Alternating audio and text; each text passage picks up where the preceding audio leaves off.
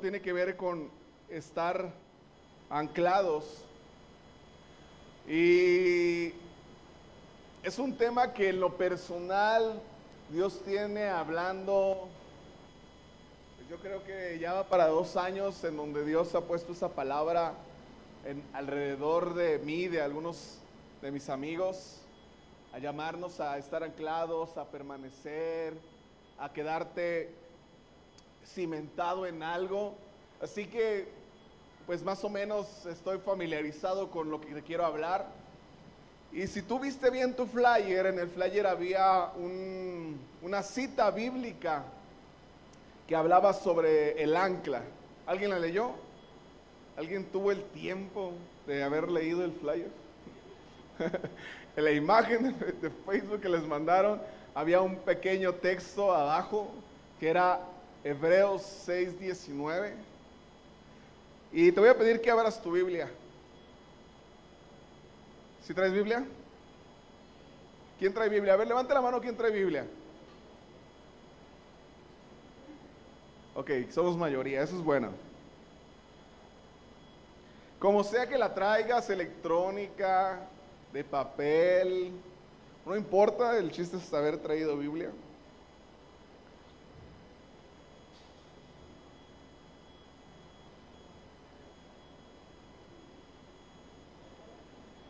Seis diecinueve.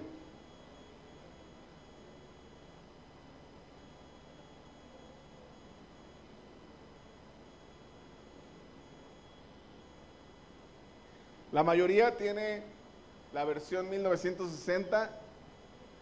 ¿Sí? Perfecto, vamos a leer ese. Y vamos a leer el verso 19 y el verso 20.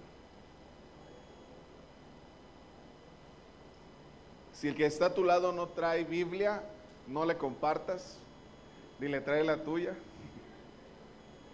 No es cierto, comparte con el que tienes a un lado si no trae.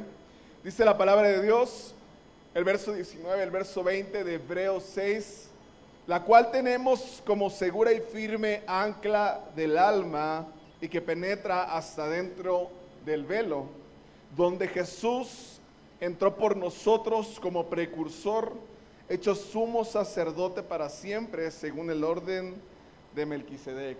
¿Alguien de aquí se llama Melquisedec? ¿Nadie? Qué bueno, está muy feo ese nombre. Ok. ¿Qué te parece si ahí donde estás inclinas tu rostro y ponemos este tiempo en las manos de Dios? Señor, esta tarde yo te doy gracias porque yo sé que tú estás aquí. Yo sé que tu presencia está en este lugar. A veces podemos conectar con ella, pero en algunos momentos eh, puede que no. Pero yo te pido, Señor, que esta noche hables a nuestros corazones, que algo de esas semillas, Señor, que vas a hablarnos, se siembre muy dentro de nosotros y que dé un fruto, un fruto duradero, un fruto verdadero, aún Señor a través de nosotros y a través de nosotros. En el nombre de Jesús. Amén. Ahora yo, leyendo un poco acerca de esto, intentaba recordar mis experiencias con el agua. Cuando hablamos de ancla, hablamos de barcos, hablamos de algo que tiene que ver con lago, mares. Y en todos mis recuerdos que tengo con el agua son recuerdos que me causan ansiedad y que me causan cierto trauma porque no he tenido buenas experiencias con el agua. Dentro de esas malas experiencias, el haberme resbalado de una piedra en un río casi ahogarme y la ansiedad que me causa el mar no sé si alguien de aquí sufra de claustrofobia, la ansiedad a lugares muy pequeños, pero de igual manera a lugares muy amplios. Y entonces ver el mar causa cierta ansiedad. Así que mi interacción con el agua no es muy buena. Sí me baño diario, para los que estaban pensando eso. Sí, eso sí lo logro hacer, pero ya cuando se trata de meterme a nadar o cosas de ese tipo, pues lamentablemente ya no tengo muy buena experiencia con el agua. Y así que no pude buscar un buen ejemplo, o no pude encontrar más bien un buen ejemplo para decirte o para iniciar esta charla que la mayoría de, un, eh, un, buen predicador iniciaría dando, dándote una experiencia propia para poder caer en el tema, pero yo no la encontré. Debido a mis malas experiencias con el agua.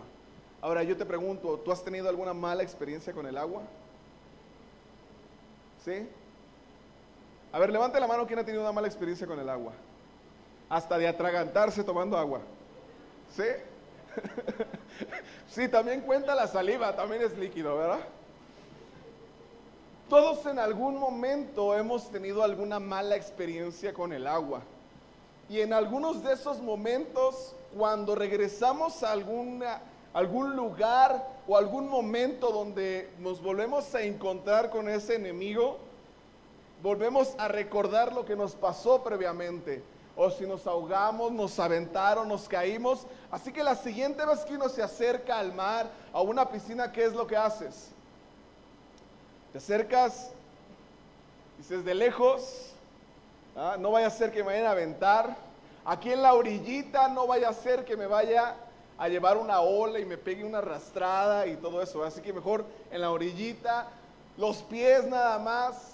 Y buscamos muchas de esas... Ah, excusas para que aquel trauma o aquella circunstancia equivocada o mala que vivimos no vuelva a sucedernos.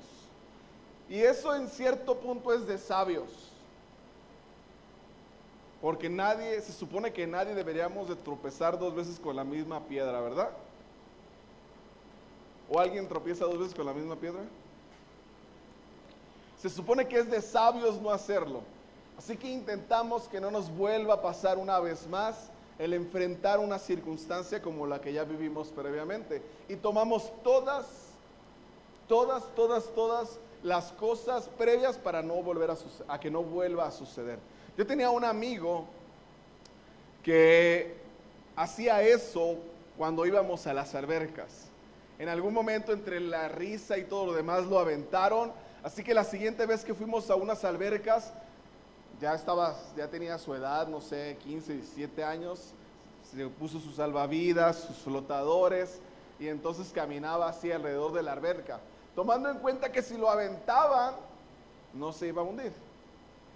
Así que muchos de nosotros tomamos esas ah, precauciones para que no nos vuelvan a suceder ciertas circunstancias. ¿Estamos de acuerdo? Ahora, es el texto ahorita vamos a conectar con lo que te estoy diciendo. El texto, Pablo hace referencia a mantenernos firmes dentro de las promesas que Dios nos ha hecho. Eso es todo lo, si tú lees el texto completo del capítulo 6, vas a encontrar que Pablo en todo el texto habla acerca de permanecer en las promesas de Dios. Yo te pregunto, ¿tú tienes alguna promesa de Dios para tu vida? ¿Alguien tiene alguna promesa de Dios para su vida? Si tú no tienes, es momento de abrir tus ojos para verla, porque es claro que sí la tienes, pero aún no la has visto. O aún no la sabes. Pablo está hablando a la iglesia y le dice, permanece dentro de tus, eh, permanece confiado en las promesas que Dios ya ha hecho. Y es que a veces creer en las promesas de Dios se vuelve difícil. Y se vuelve muy difícil no porque sea difícil entrar en las promesas, sino porque es difícil esperar en las promesas. Y eso a todos nos ha pasado. Nadie puede estar quieto esperando, ni aún en la predicación, estar escuchando hablar a alguien esperado sentado. A muchos les pica la silla. De igual manera, cuando estamos en una sala de espera, eh, cuando estamos esperando el doctor, la fila, etcétera, no nos gusta estar esperando y es igual en las promesas de Dios. No nos gusta esperar, no tenemos el tiempo para esperar, ni la cultura para esperar a lo que Dios va a hacer. ¿Y qué es lo que normalmente hacemos? Tratamos de ayudarle a Dios. ¿Alguien le ha tratado de ayudar a Dios para que Él cumpla sus promesas? Yo creo que lo que Dios quiere darme está ahí. Yo creo que la, en la iglesia que Dios me quiere es aquella. Pero ese ayudarle a Dios se empieza a basar en mis pensamientos, en mis decisiones, en mis criterios. Ahora déjame decirte algo, tus criterios y tus pensamientos el 90% de las veces no son los correctos. Normalmente siempre la regamos y siempre pensamos de manera equivocada. Entonces imagínate si tú tratas de ayudarle a Dios para que Él cumpla sus promesas en ti y lo haces conforme a tus criterios, ¿qué está sucediendo? ¿Estás alcanzando la promesa de Dios? ¿O te estás retirando de la promesa de Dios? ¿O estás haciendo que en vez de que llegue pronto, tarde aún más? Y eso lo podemos poner un poco en, en la figura de un barco. Un barco en medio del mar necesita tener una dirección extra de lo que el marinero puede ver. Si el marinero intenta ubicar su, su, barco en el mar para saber el rumbo que va a tomar y lo intenta hacer con lo que ve, ¿qué es lo que ve el marinero? Pura agua. Igual para todos los lados. Para donde voltees agua, agua y agua. Entonces un marinero no puede ubicar su barca en, eh, en un territorio y no saber hacia dónde lo va a dirigir basándose en sus ojos. ¿Qué es lo que necesita? Un radar. La mayoría de los barcos hoy en día tienen un radar, si no es que también una brújula.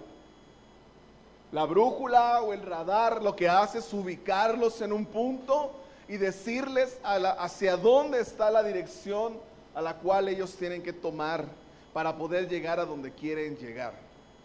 ¿Vamos bien hasta aquí? Estar en un mundo, en el mundo, estar en el mundo es como estar en el mar. ¿Alguien alguna vez se ha subido a un barco? Ok, quiero hablar de la experiencia de alguien porque obvio yo nunca me he subido a uno, ¿verdad? Pero alguien se ha subido a un barco en Chapala, ok. Ya, ese ya cuenta. ese ya cuenta. Hay un marín aquí, me dicen que hay alguien que es marinero. ¿Sí? ¿Quién? Acá, ah, ok. Está, nos puede guiar un poquito aquí para que... Me puede guiar un poquito a mí para no andar diciendo sandeces, ¿verdad? eh, ¿Y alguien de esos que se ha subido un barco alguna vez se ha vomitado? Sí, por lo mareado que está. A mí lo que me han contado es que subirse un barco es, es estar así todo el tiempo. ¿Ah? Y entonces ya desde ese momento digo, no gracias, no quiero subirme a un barco porque el estar así todo el tiempo como que no está padre. No es, el sentido de nivelación se pierde y por esa razón vomitamos. Estar en el mundo es como eso estar en un vaivén entre circunstancias buenas y malas, entre buenos ritmos y ritmos malos, entre tiempos donde sentimos, ¡Uh, lo voy a lograr todo! Y momentos en donde estamos, no voy a lograr nada. en donde, bueno, ya no iba a cantar, nadie me quiere, todos me odian, pero eso ya no es como del, del tiempo, ¿verdad? Ya, ya estamos en más moderno. Voy a buscar una canción que entre ahí. Despacito, ok. No, esa no. Entonces, estar en el mundo es entrar en ese, en ese vaivén, es estar entre cosas buenas que nos pasan, entre buenos comentarios, entre buenos amigos, pero también en el otro extremo, malos amigos, malas compañías, pérdida de dirección, pérdida de enfoque, donde ya no sabemos qué hacer, donde perdemos el rumbo. Y entonces, ¿qué sucede? Nos mareamos y ¿qué hacemos? Le hablamos a Hugo, ¿verdad? Si saben qué es hablarle a Hugo, ¿verdad? ¿No? Le damos de alimentar a los pájaros, vomitamos, sacamos el desayuno, ya, con eso basta. Y eso a nadie nos gusta. Bueno, a mí no me gusta vomitar ni deponer ni nada de esas cosas. No sé a quién le guste, ¿verdad? A mí no. Pero eso es lo que sucede cuando llegamos a un punto donde nuestra nivelación de vida ya no está en el horizonte. Donde ya hemos vivido en el sí, en el no, en el acá, allá. Vente a esta iglesia, vente a la otra, cámbiate aquí, cámbiate allá. Estos sí amigos, esos amigos no. Este, y entre todas esas cosas existe el va y ven, que en algún momento nuestro cuerpo, nuestra mente, nuestro corazón dice, basta, ya no más. Y entonces, ¿qué es lo que sucede? En el momento en donde nuestra barca llega a estar en esos vaivén, en esa pérdida de dirección, ¿qué es lo que necesitamos? ¿Qué es lo que necesitamos? ¿Qué es lo que necesita una barca?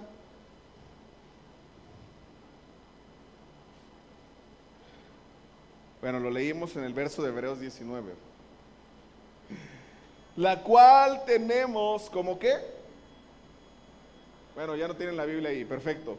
La cual tenemos como segura y firme ancla. ¿Y de qué está hablando Pablo que tenemos como segura y firme ancla? ¿Quién dijo Jesús? no, Jesús no. La esperanza, exactamente. Está hablando Pablo acerca que la esperanza nos sirve como aquella ancla que nos va a permitir mantenernos en el lugar correcto, en el horizonte correcto, en la posición correcta, en el lugar correcto para esperar las promesas de Dios. El ancla es aquella, perdón, la esperanza es aquella ancla que nuestra vida necesita para poderse mantener. Eso es lo que Pablo está diciendo. Y bien sencillo te lo voy a poner. Dice, ustedes manténganse firmes en sus promesas. Mantengan la esperanza de que Dios mismo las va a cumplir. Y como somos bien atrabancados, aunque mucha gente dice que la esperanza, ¿qué? ¿Muere cuándo? Dicen que la esperanza muere al último, no es cierto. La esperanza es lo primero que muere. Esperamos, un día llega alguien y te dice, Dios te va a usar y tú que no sé qué, y Dios está contigo. Y al siguiente día te va mal y dices, no es cierto, esa palabra no era verdad porque ya me fue mal el día de hoy.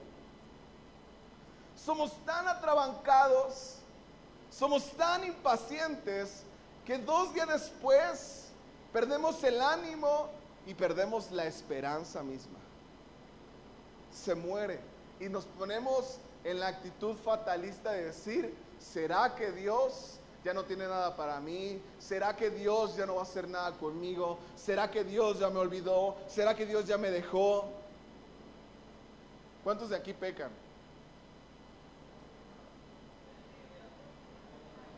Ay, ¿quién no levantó la mano ya pecó, mentiroso? Un día estamos súper emocionados porque estamos en la presencia de Dios y pasamos un momento genial y al siguiente día ahí estamos haciendo cochinadas. ¿Y qué hacemos? No, ya Dios no me va a querer. Soy un pecador. Y entonces la esperanza es lo primero que muere. ¿Será por eso que Pablo lo que habla y que nos dice que no perdamos es la esperanza? ¿Será que por eso Pablo nos dice que aquello que a ti y a mí nos va a anclar y va a hacer permanecer nuestra barca en el lugar correcto de este mundo es la esperanza? Y si leemos un verso antes, Pablo habla de Abraham y dice, Abraham tuvo promesas de Dios. Y Abraham tuvo y mantuvo la esperanza. Dice, pero claro y es obvio que Abraham en algún momento iba a perder la esperanza, se le iba a morir. Pero Abraham fue bien listillo. Si Abraham era bien listillo. Y cuando Abraham iba a perder la esperanza, habla con Dios y le dice, a ver, Tú dices que, tú, que yo voy a tener una descendencia grande y vas a bendecir las familias de la tierra y me tiraste acá todo el rollo, el cielo, las estrellas, la arena y no sé cuánta cosa. ¿Y cómo voy a saber que lo vas a cumplir? ¿Cómo voy a estar seguro de que lo vas a hacer? ¿Alguien alguna vez le ha preguntado eso a Dios? ¿O alguna vez ha dicho eso? Quizá Dios vas a hacer algo conmigo. Quizá en realidad tienes un propósito para mí porque no veo nada. Abraham cuando estuvo a punto de que su esperanza muriera habló con Dios y le dijo, necesito algo con lo que yo sepa que vas a cumplir tus promesas. Y entonces esa esperanza abrió el camino para que Dios en su respuesta le diera o hiciera un juramento con Abraham. Con esa manera Abraham iba a estar seguro de que Dios cumpliría sus promesas. ¿Y cuál fue el juramento que Abraham hizo que Dios hizo con Abraham para decirle que iba a cumplir sus promesas y que él estuviera seguro? En, en, los tiempos de Abraham había una manera para que entre dos personas que habían prometido algo, hacían para que se cumpliera lo que estaban prometiendo. Y lo que hacían era que tomaban ciertos animales y entonces los partían todos los animales, literal, los partían a la mitad. Y entonces ponían una mitad, de, una mitad del chivo en un lado y la mitad del otro chivo al otro lado y dejaban un camino en medio y así con la vaca y con el becerro y con unas palomas. Bueno, varios animales partidos a la mitad y ponían de un lado uno y del otro lado otro.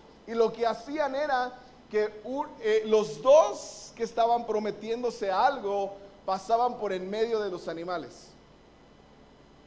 Y entonces su promesa decía que si alguno de los dos fallaba, que les pasara lo que les pasó a los animales. ¿Alguno de ustedes ha, roto alguna promesa? ¿Sí? ¿Los partimos a la mitad de una vez o nos esperamos? Ok, Decía que si alguno había roto la promesa, tenía que pasarle lo mismo que los animales, partirlos a la mitad, pero tenían que pasar por el medio. Y entonces, cuando Dios iba a jurar con Abraham, le dijo eso, toma estos animales, ponlos, pártelos a la mitad y espérame. Dice que Abraham esperó todo el día a Dios y entre todo el día que esperó, dice que al anochecer una llama se encendió y esa llama Dice que pasó una vez. ¿Quién era quien estaba pasando? Dios, ¿verdad? Estaba pasando por él, diciendo, yo voy a cumplir esa promesa, sino que me pase lo que le pase a los animales. Pero la sorpresa está en que Abraham no pasó y esa llama pasó por segunda vez en medio de los animales. ¿Y qué estaba diciendo Dios con eso? Está diciendo Abraham, yo sé que tú me vas a fallar entonces tú no pases, porque si pasas, a ti te va a pasar lo que le pasó a los animales. Mejor yo paso por ti. Y si tú fallas, que tu castigo lo cargue yo. Eso es lo que Dios hizo con Abraham. Dios cargó el juramento completo porque Abraham podía fallar. Y entonces, ¿qué sucedió? Abraham encendió su esperanza nuevamente en que Dios iba a cumplir sus promesas, porque ya no dependía de él o por lo que él hiciera, sino iba a depender de quién? De Dios. Él había cargado el juramento completo. Y eso es lo que Pablo dice. Dice, Abraham esperó, tuvo la esperanza de que Dios cumpliría sus promesas por el juramento que Dios hizo. Y dice, entonces gracias a esa promesa y gracias a ese juramento, nosotros podemos tener la esperanza de que Dios no cambia y de que si Dios no cambia, lo que Él dijo lo va a cumplir en nosotros. Y entonces Pablo dice, esa esperanza de que Dios no cambia, me va a servir de ancla para mantenerme en los momentos en donde mi barca se esté balanceando, para mantenerme en los momentos en los que me pueda perder, siempre esperando que es Dios quien va a cumplir sus promesas. ¿Alguien de aquí quiere que las promesas de Dios se cumplan en su vida? Bueno, muchos no quieren. Perfecto, no se preocupe. Voy más abajo. En el verso 10, el verso 20 que leímos, Voy a llevar ahí. Verso 20 dice, ah, voy a leer desde el 19 otra vez, la cual tenemos como segura y firme ancla del alma y que penetra hasta dentro del velo. ¿De cuál velo está hablando? Del velo entre el lugar santo y el lugar santísimo. De ese velo está hablando. Dice, donde Jesús entró por nosotros como precursor. Ahora, para los que les gusta esta cuestión de investigar y a los que les gusta leer la Biblia, todo esto que te voy a decir te va a interesar. La palabra precursor en el antiguo, cuando se escribió la Biblia, precursor era aquel que una embarcación grande, cuando se le dificultaba entrar al puerto o maniobrar para entrar al puerto, lo que hacía era que esa embarcación se quedaba lejos del puerto. Y entonces un barco pequeño con una persona ahí llevaba el ancla de ese barco grande y la llevaba hasta, el, hasta donde podía sostenerla para que el barco no se fuera aún más. Y a ese barco pequeño que llevaba el ancla hasta el muelle se le llama precursor. Entonces Pablo está diciéndonos que Jesús fue el precursor. ¿Qué es esto? Que las veces que tú y yo hemos fallado, por la razón que sea, en las que tú y yo hemos pecado, en las que tú y yo la regamos, en cuando nos hemos adelantado a las promesas de Dios, en cuanto hemos hecho lo que nos da nuestra gana y no esperando a que Dios sea quien nos guíe. En todas esas veces, al momento del juramento y su promesa, la hemos roto. Quiere decir que, entonces en la promesa que Dios le hizo a Abraham, alguien sí falló. ¿Y quien falló, quién fue? Mira el que está a tu lado, tú. En la promesa que Dios le hizo a Abraham de bendecir a todos, el que falló fuimos tú y yo. Por lo tanto, ¿qué pasó? Al fallar tú y yo, ¿quién tuvo que pagar la deuda por ese juramento? Dios. ¿A través de quién? De Jesús. Jesús fue el pago por el juramento que tú y yo no respetamos. Y como Dios fue quien lo hizo, Él mismo cubrió la cuota por ese juramento. Entonces al Él cumplir esa cuota, Él fue el precursor. ¿Qué es lo que hizo? Ok, yo sé que Man es bien pecador. No es cierto, Él es pan de Dios. Solamente es un ejemplo. Yo sé que Man es bien pecador y la riega cada rato y es bien burro y bien macetón y no hace caso. Y bueno, no es cierto, es, es puro ejemplo. Y entonces ya sé que yo tuve que pagar el precio porque el juramento que hubo, Él lo rompió. Entonces yo como Dios soy el precursor de Mane, que aunque Él por su difícil vida no podía entrar al muelle para anclarse. Jesús al morir por nosotros tomó nuestra esperanza, tomó nuestras promesas, tomó el juramento y él mismo lo llevó hasta el muelle, de tal manera que fue el precursor. Y él nos ancló, aunque tú y yo aún no hemos podido llegar ahí. Quien la cachó, qué chido. Quien lo está cachando, qué chido. Las cosas y las promesas de Dios no van a llegar por lo que tú y yo hagamos. Ya no. Literal, ya no. Las promesas de Dios van a llegar a tu vida sencillamente porque Él ya las ancló al muelle porque Él fue precursor. Antes que tú y yo llegáramos, Él llegó. Antes que tú y yo pagáramos, Él pagó. Así que al final de todo, lo único que tú y yo tenemos que tener es esperanza. Mientras que tú y yo mantengamos la esperanza, esa esperanza va a permitir que nuestro barco, aunque sea lejos del muelle, siga esperando a la promesa. Aunque sea aún en el mar, aún en esta tierra, siga esperando esa promesa. Y quiero decirte, aunque a veces tú y yo nos desenfocamos, la promesa más grande que tenemos de Dios es la vida eterna.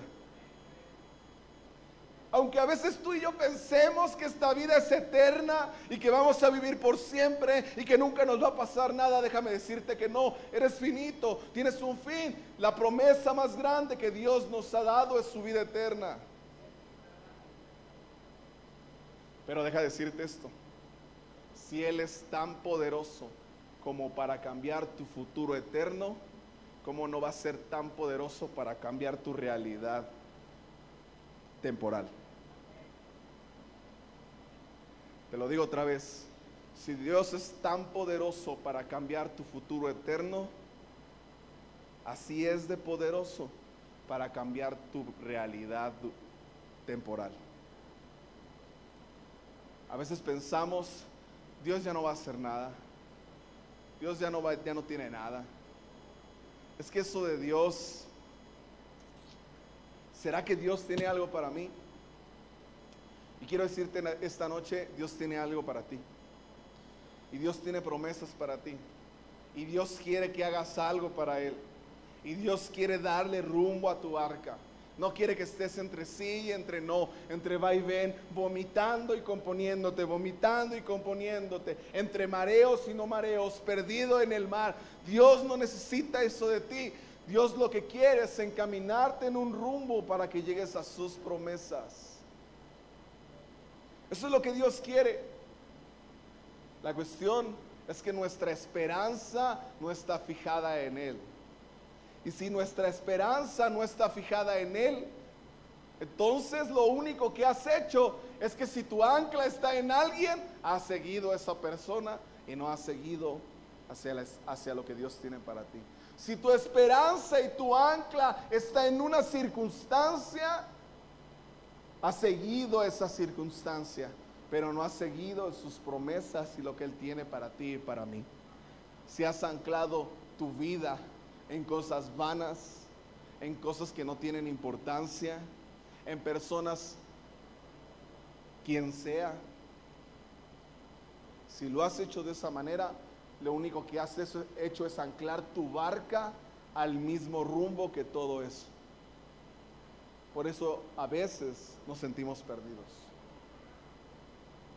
Pero cuando has anclado tu ancla, tu barca, a sus promesas, con la esperanza de que lo va a cumplir, tenlo por seguro que Dios tiene el poder para hacerlo. Porque ya tuvo el poder para salvarte.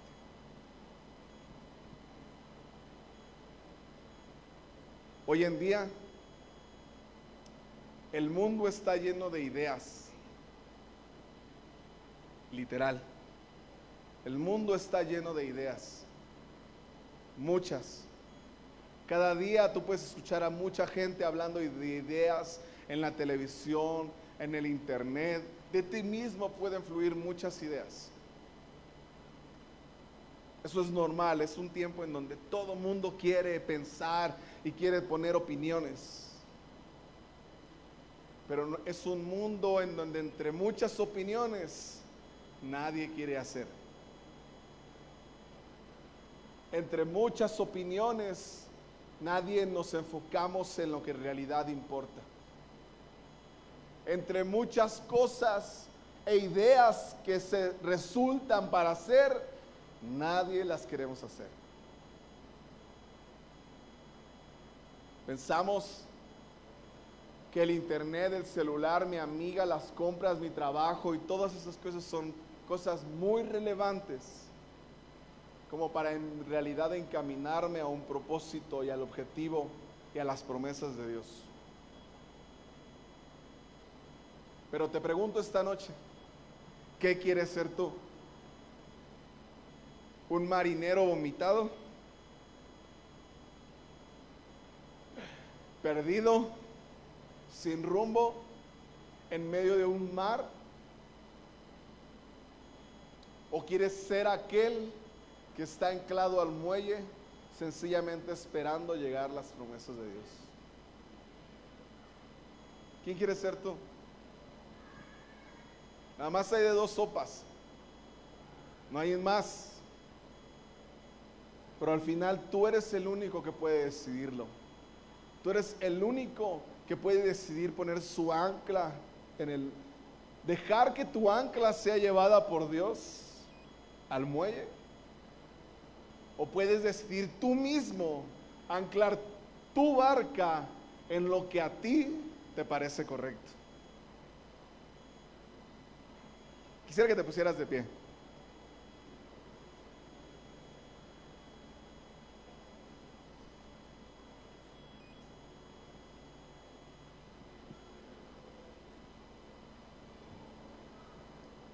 ¿Recuerdas lo primero con lo que inicié o la pregunta que te hice si alguna vez habías tenido una experiencia traumática con el agua?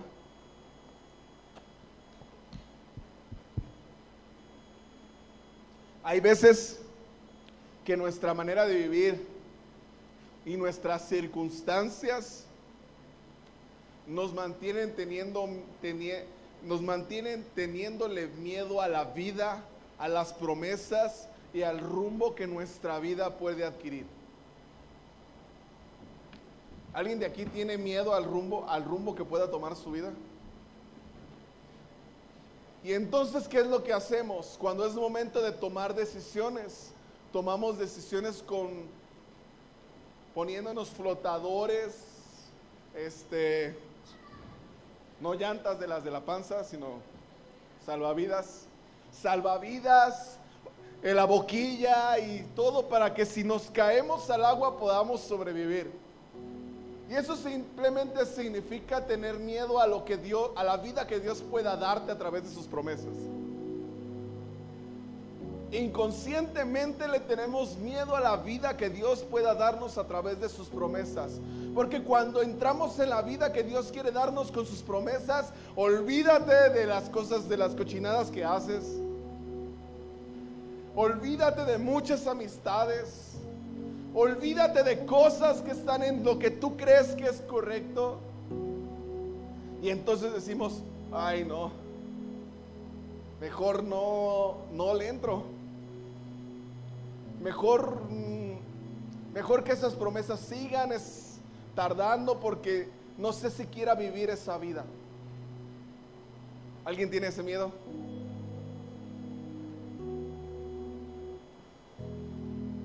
Y te lo digo porque yo lo tuve. Por muchos años, desde que yo era muy pequeño, alguien vino a darme una palabra acerca de lo que hoy, casi 30 años después, estoy viviendo. ¿Y por qué tardé veintitantos años en ver lo que hoy vivo, en vivir lo que hoy vivo y ver lo que ahora veo? Sencillamente porque tenía miedo a vivir la vida que Dios tenía para mí. ¿Por qué? Porque decía, sé que tengo que dejar a, mis amigos, sé que hay cosas que tengo que dejar de hacer, sé que hay cosas que tengo que sacrificar. Y quiero decirte, si tú sigues evadiendo la vida que Dios quiere darte,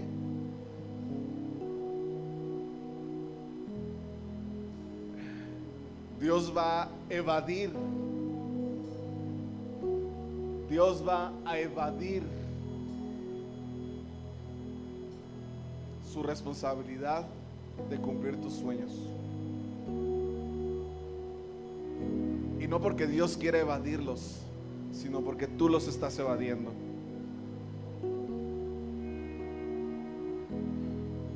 Ahora déjame decirte, después de que muchas veces me puse el salvavidas y los flotadores diciendo, ahora sí me aviento, ahora sí lo hago, ahora sí me acerco, ahora sí le pierdo el miedo, ahora sí voy a lograr aventarme al agua. Cuando lo hice, dije, al cabo tengo la seguridad de este salvavidas y de los flotadores, no me voy a hundir. Y adivina que una y otra vez no pude brincar a vivir la vida que Dios quería para mí. Algunos años algún año atrás, un año atrás o dos, me quité los flotadores, me quité el salvavidas y dije, ok, vamos. Tengo miedo, pero vamos. Sin salvavidas, sin flotadores, pero vamos. Al cabo, si Pedro caminó por el agua y cuando se iba a hundir, Dios lo sacó, ni modo que Dios no me saque. Quiero decirte esto, aunque parece malo, aunque parece equivocado, aunque parece que no es cierto, o aunque hasta parece un cuento, vivir la vida de Dios es mucho mejor que vivir tu propia vida. Vivir la vida de aquellas promesas que Dios te ha hecho, no importando los sacrificios que tengas que hacer, es mucho mejor que quedarte en la vida que hoy estás viviendo. No tiene comparación para nada. Porque Dios supera sus propósitos, supera sus propias promesas y su propia tus propios pensamientos y tus sueños. ¿Y sabes lo que le falta a este mundo hoy? No es gente que vengamos cada domingo a la iglesia. Si tú vienes cada domingo a la iglesia, nada más ponte tache. No es gente que nada más venga a los cultos. Venir a los cultos y eso es bien sencillo. Dios hoy y este mundo hoy necesita gente que viva no su propia vida, sino viva la vida de Dios. Viva la vida de las promesas que Dios te ha dado. Eso es lo que este mundo necesita hoy.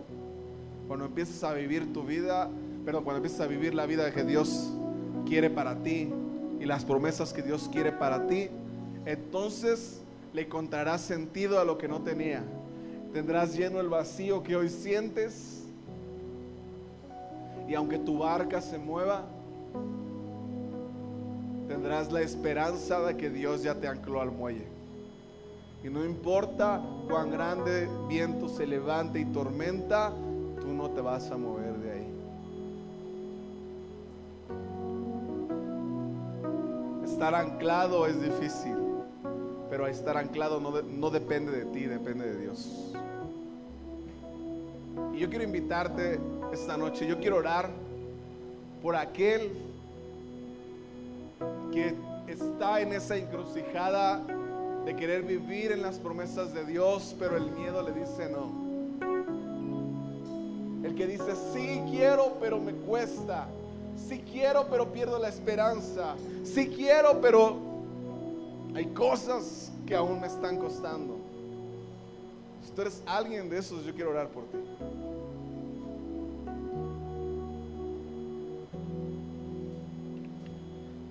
No tengas miedo. El que, el que diga, el que quiera juzgarte, ya con eso está peor que tú.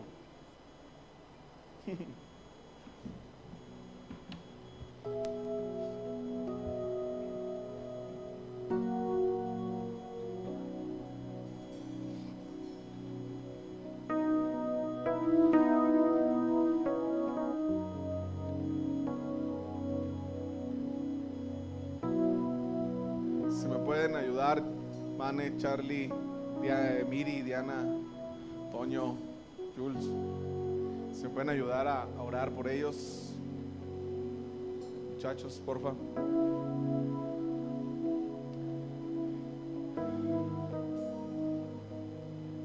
Y esta noche, entrégale eso que está estorbando ahí a Dios. Si es miedo, dile, Señor, es miedo. Si Señor, es no me cuesta querer renunciar a lo que sé que tengo que dejar. Dile Dios, es eso lo que no me deja.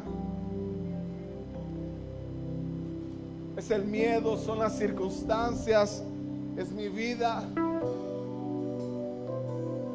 Dile Señor, necesito de ti. Dile, toma mi ancla en el muelle. Dile, mi barca se mueve mucho, mi barca ha perdido el rumbo. Mi barca ha dejado de seguir el rumbo de tus promesas. Me he confundido muchas veces. Y le necesito que vengas a anclar mi vida. Necesito que regreses la esperanza a mi corazón.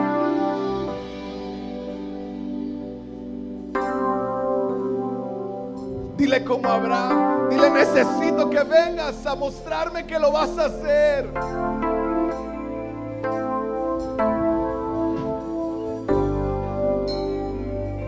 En el nombre de Jesús, Señor, esta noche, esta noche trae esperanza sobre nuestro ser. Yo te pido que traigas esperanza sobre aquel que la ha perdido. Que traigas esperanza una vez más sobre aquel que ha perdido la esperanza. Sobre aquel que piensa que ya no hay nada. Señor, ven a traer esperanza sobre aquel que necesita estar seguro en ti.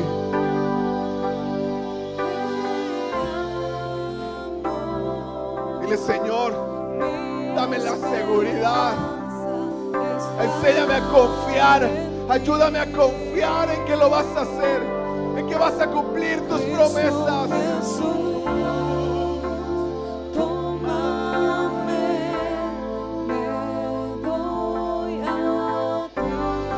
Le ancla mi barca a ti, Señor. Ancla mi barca en el muelle. Guíame otra vez. Enfócame otra vez. Quita el miedo. Quita el pecado.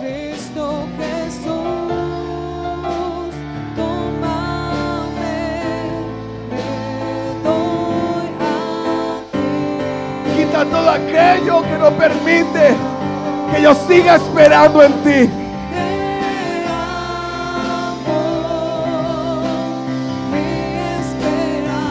Enséñame a esperar en ti, Señor. Dile, enséñame a esperar en ti, Señor. Dile, enséñame a esperar en ti, Jesús. Enséñame a esperar en tus promesas. Fortalece mi esperanza. Fortalece mi fe. Dile, fortalece mi fe. Ancla mi vida en ti, Señor. Esperar en tu propósito. Quiero enfocarme en el rumbo que has dado para mi vida.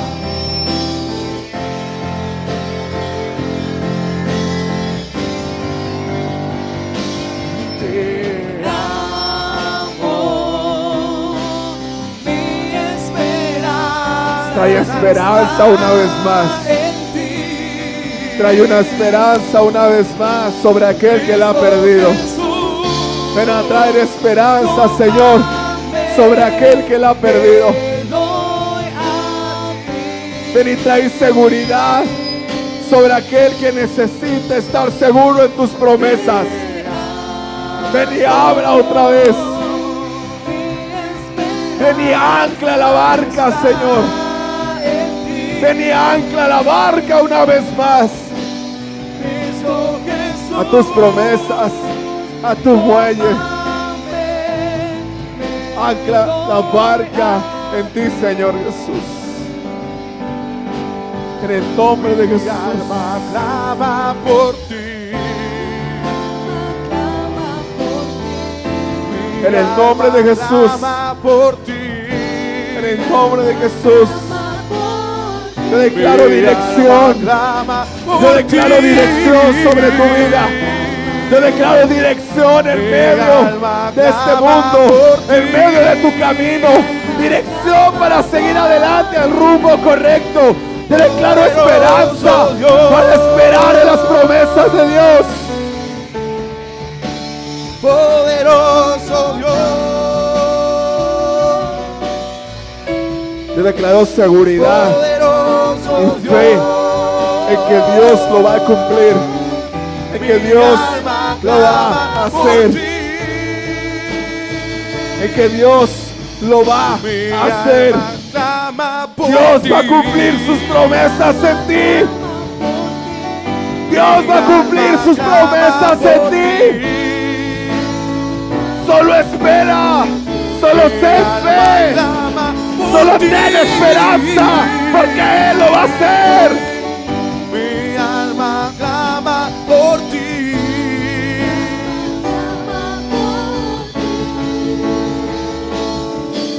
Tú lo vas a hacer, Señor. Tú lo vas a hacer sobre cada uno de los que están aquí. Yo lo sé. Vas a cumplir tus promesas, Señor.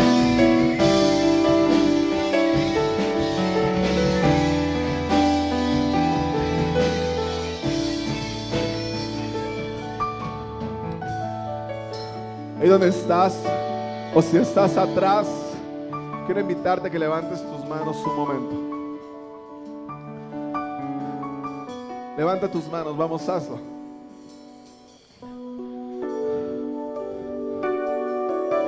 Y con tus manos levantadas, simplemente le digas, Señor, lleva tú mi barca.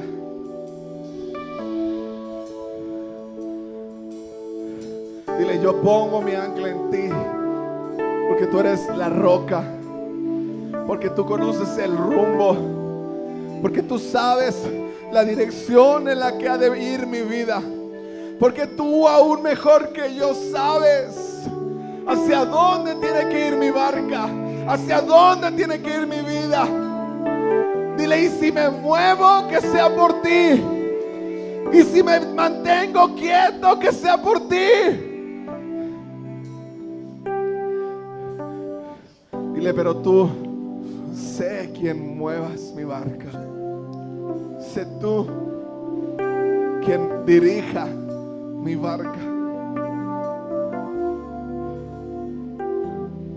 En el nombre de Jesús, yo declaro sobre ti esperanza.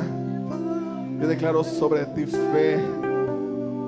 Yo declaro fuerzas, valentía para vivir en las promesas de Dios.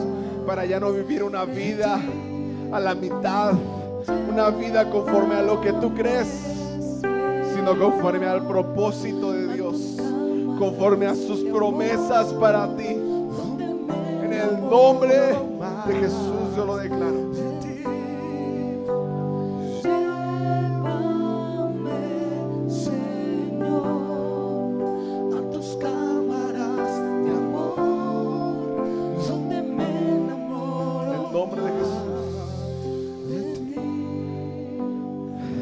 Busca de Dios.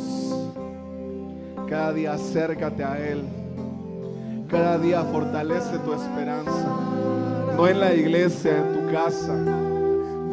Cada día búscalo. Cada día pregunta dirección. Cada día ve y deja que Él lleve tu ancla al muelle.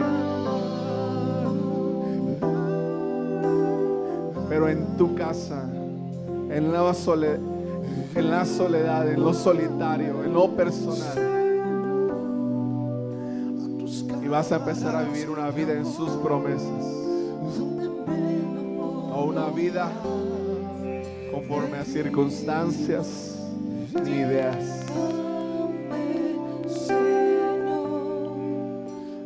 Gracias Señor Jesús.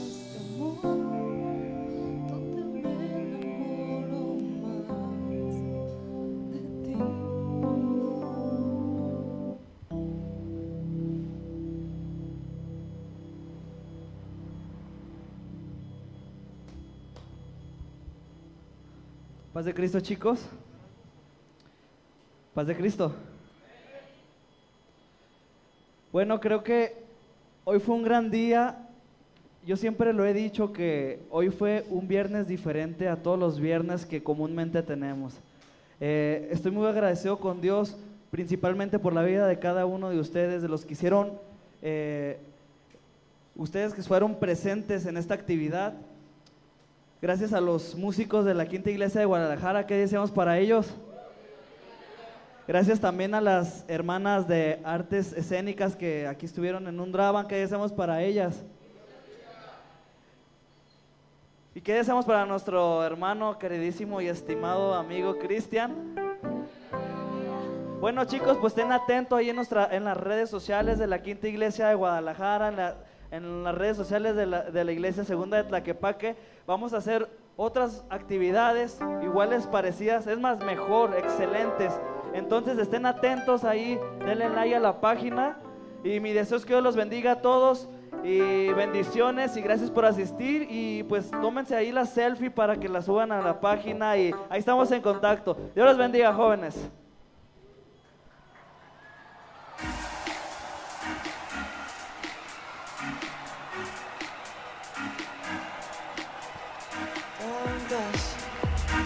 Cosas probé, con fuego jugué, sin tu amor, más tú me mostraste. Un mundo mejor, cambiaste mi corazón, tu nombre es